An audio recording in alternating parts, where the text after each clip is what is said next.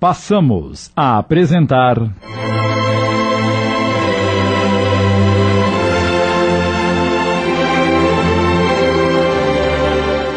Doutor Esperanto. Adaptação de Lucas Yasumura. Coordenação de texto Sidney Carbone.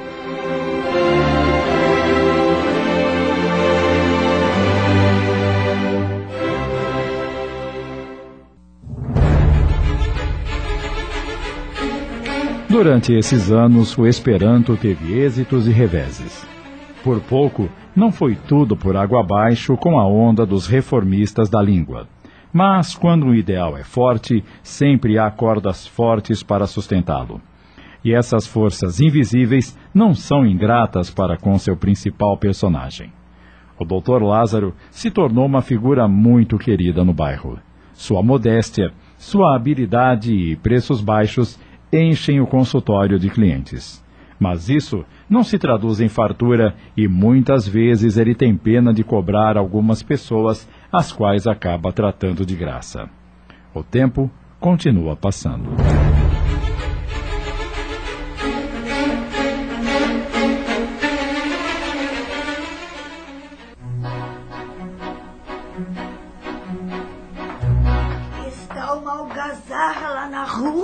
E por quê? Ora, querido, se esqueceu que chegamos ao final do século XIX? As pessoas estão comemorando a chegada do novo século. Ah, então é isso. estão todos alegres, bebendo, se abraçando. Adão e Sofia estão lá, no meio do povo. Ah, deixe eles se divertirem. Quase não saem de casa. São lindos os nossos filhos, não é mesmo? Muito. Ah, confesso que estou um pouco preocupada, sabe? E com o quê? Com o futuro. O que ele estará nos reservando? Observe que, apesar de tudo, aí se vão 13 anos desde que lancei a língua. Os reformistas foram derrotados. Várias pessoas se incumbiram de coordenar as revistas e clubes foram fundados. Vários poemas e obras foram traduzidos e gente importante tem aderido à ideia. Até mesmo Leon Tolstói, quem diria? Pena que a censura russa quase acabou com ele e comigo também. Você disse bem, Clara. E agora? O que nos trará o século XX? Nesse momento, Clara corre até a janela e abre-a. Alegre, ela chama o marido. Venha ver, Lázaro! Ele vai para junto da esposa. Gosto de ouvir os sinos tocarem.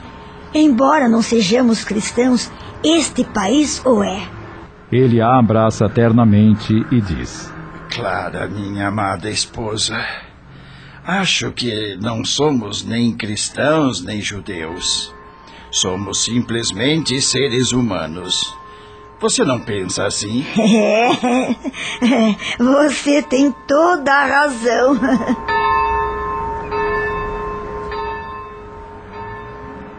E assim nasce o século XX. Um tanto misterioso, sombrio, arredio. Mas, ao mesmo tempo, novas esperanças são trazidas para qualquer pessoa que experimenta um virar de século.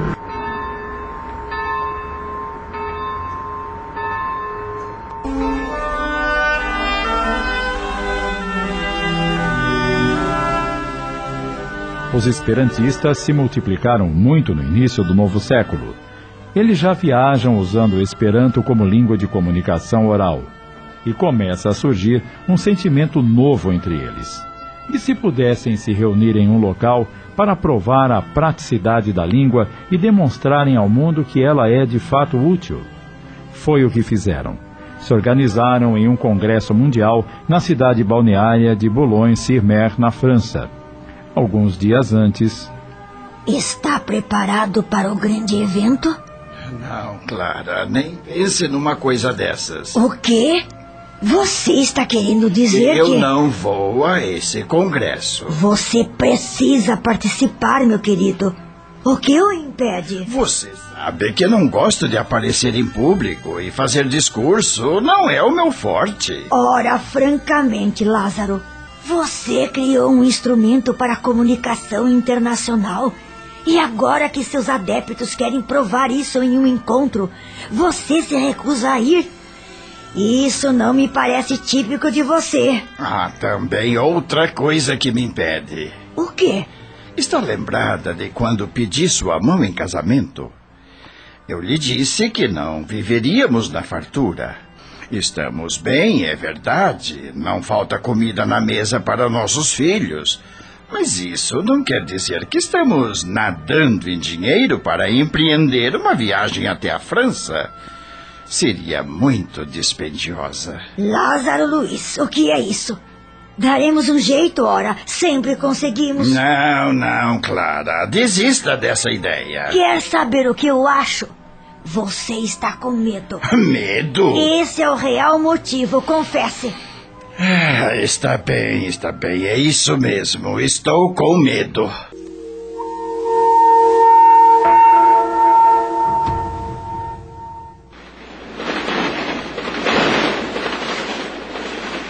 Em 28 de julho de 1905, às quatro horas da tarde, eles desembarcaram na estação de trem de Paris. O coração de Lázaro estava apertado. Já tinha tido contato com estrangeiros falando em Esperanto, mas com um grupo maior, uma multidão, era bem diferente. Assim que o casal Zamenhof desembarcou do trem, os esperantistas franceses os recebem com uma calorosa acolhida na língua internacional.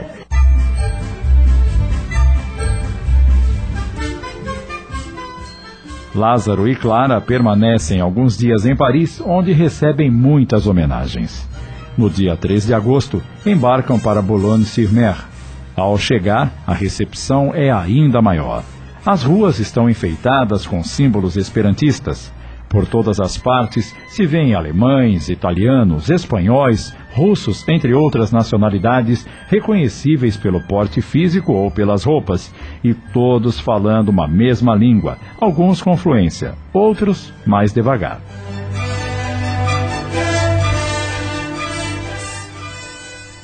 Na véspera do congresso, devidamente instalado num quarto de hotel, Lázaro prepara o seu discurso.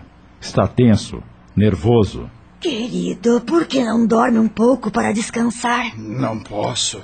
Tenho que terminar de escrever o meu discurso de amanhã. Você pode fazer isso depois. Sinto-o tão exausto. O dia amanhã será puxado. E como vai ser se não estiver disposto? Umas boas horas de sono vão deixá-lo novo em folha. É, você tem razão, Clara. Mas pior que o cansaço é o nervosismo que estou sentindo. Só de imaginar que terei que falar em público, ah, fico todo trêmulo. ah, bobo. Você vai se sair muito bem, tenho certeza. Mas para isso, precisa estar com a mente e o corpo descansados. Vamos, deite-se um pouco. Quando acordar, você terminará de escrever o discurso. Só se me prometer que me acordará dentro de uma hora. Duas horas. E não se fala mais nisso.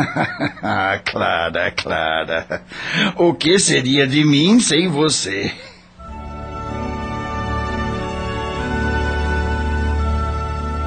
(1905) Boulogne-sur-Mer. Que início de século! Quem poderia prever que depois de 18 anos, desde 1887, haveria quase 400 pessoas de diferentes nacionalidades reunidas para conversar e discutir assuntos importantes na língua Esperanto? Uma nova era estava nascendo. Era praticamente a maioridade da língua se firmando para sempre.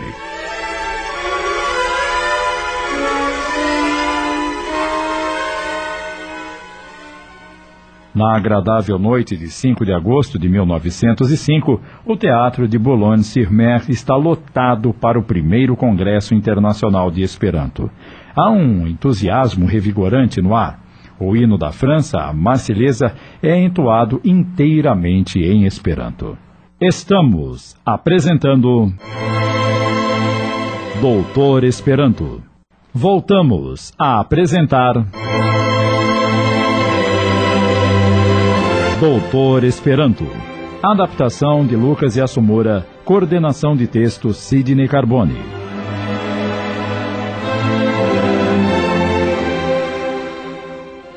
Em seguida, ao hino da França, ouve-se os acordes proféticos do La Espero, ou A Esperança, o hino da língua internacional.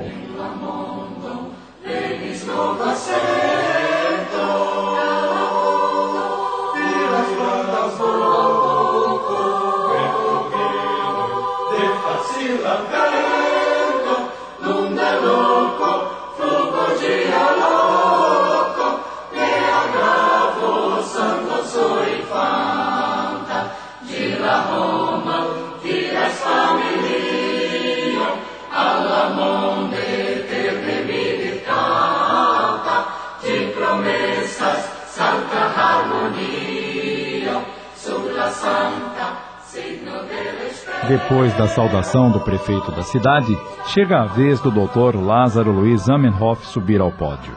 A expectativa é muito grande, tanto do público presente quanto do criador da língua internacional. Sua figura não é muito bonita, mas todos se simpatizam com aquele senhor baixo, de óculos, calvo, de barba grisalha, que tem um olhar profundo e não consegue esconder a timidez por ser alvo da atenção geral. Ele precisa discursar e sabe o quanto isso é penoso, porque, além de estar emocionado, também capta a emoção do público. Então, respira fundo e toma a palavra. Eu vos saúdo, caros companheiros, irmãos e irmãs da grande família terrestre, que viestes de terras próximas e distantes, das mais diversas nações do mundo, para vos apertardes reciprocamente as mãos, em nome da grande ideia que nos liga a todos. O dia de hoje é santo para nós. Nossa reunião é modesta. O mundo exterior não sabe muito sobre ela, e as palavras que serão ditas em nossa reunião não voarão telegraficamente para todas as cidades grandes e pequenas do mundo. Não se reuniram estadistas nem ministros para mudar a carta política do mundo. Não brilham roupas de luxo e uma grande quantidade de imponentes condecorações.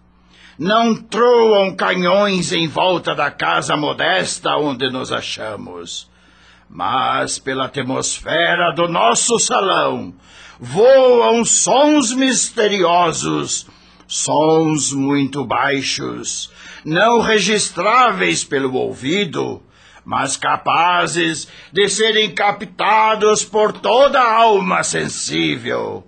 São os sons de algo grande que agora está nascendo. Pelo ar voam fantasmas misteriosos. Os olhos não os veem, mas a alma os sente. Eles são imagens de um tempo futuro, de um tempo totalmente novo. Os fantasmas voarão para o mundo, tomarão corpo, ganharão forças, e nossos filhos e netos hão de vê-los, senti-los e ficarão felizes com isso. Para esta pequena cidade do litoral francês se dirigiram pessoas das terras e nações mais diversas e se encontram não mudas nem surdamente, mas um compreendendo ao outro, um falando ao outro como irmãos, como membros de um só país. Aqui ninguém se humilha, ninguém fica envergonhado. Todos nós estamos numa base neutra. Nós todos gozamos dos mesmos direitos. Nós todos nos sentimos membros de uma só nação, membros de uma só família. E pela primeira vez na história humana, nós, membros dos povos mais diferentes, estamos junto ao outro, não como estranhos, não como concorrentes, mas como irmãos que, não impondo um ao outro a sua língua, compreendem-se reciprocamente, não suspeitam um do outro por incompreensão que os divida, amam-se entre si e apertam-se as mãos, não hipocritamente, de estrangeiro a estrangeiro, mas sinceramente, de ser humano a ser humano. Conscientizemo-nos da importância do dia de hoje, porque entre as hospitaleiras paredes de Boulogne-sur-Mer reuniram-se não franceses com ingleses, nem russos com poloneses, mas seres humanos com seres humanos. Bendito seja este dia, e grandes e gloriosas sejam suas consequências. O discurso é longo, mas é necessário que seja assim.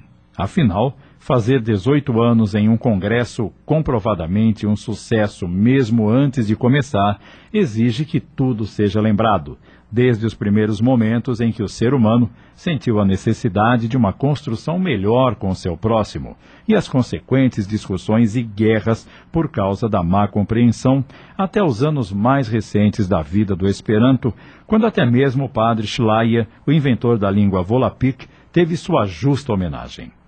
Quando o discurso está prestes a terminar, Lázaro já não sente mais as pernas nem seu corpo. Sua alma inteira está radiante. As palavras que ele lê, embora estejam no papel para que a siga, parecem fluir como música e atingem os ouvidos de cada um dos presentes. No salão, reina o mais absoluto silêncio, só se escuta o som da sua voz. Mas da mesma forma que eu, neste momento, não sou o cidadão de um determinado país, também sinto que agora não pertenço a alguma religião particular. Sou apenas um ser humano. E neste momento está ante meus olhos espirituais apenas aquela alta força moral que cada homem sente em seu coração, e a essa força desconhecida eu me volto com minha prece. Acabamos de apresentar.